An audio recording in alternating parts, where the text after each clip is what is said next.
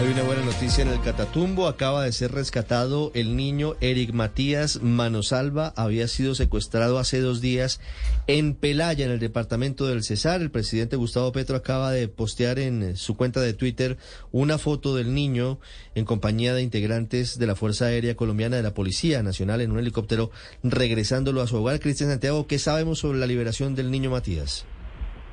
Ricardo, buenos días. Pues lo que sabemos hasta el momento es que la operación desarrollada por el Gaula de la Policía Nacional en coordinación con el Ejército Nacional se cumplió entre los municipios de Curumaní y Pelaya. En zona rural de estas dos poblaciones se logró el rescate del pequeño Matías Manosalva Gómez. Recordemos que él fue secuestrado el pasado 29 de noviembre, cuando en horas de la madrugada llegaron hombres armados hasta la vivienda en donde estaba junto a su señora madre y se lo llevaron con rumbo desconocido. El lugar en donde se dio este rescate está a tan solo hora y media de donde fue secuestrado.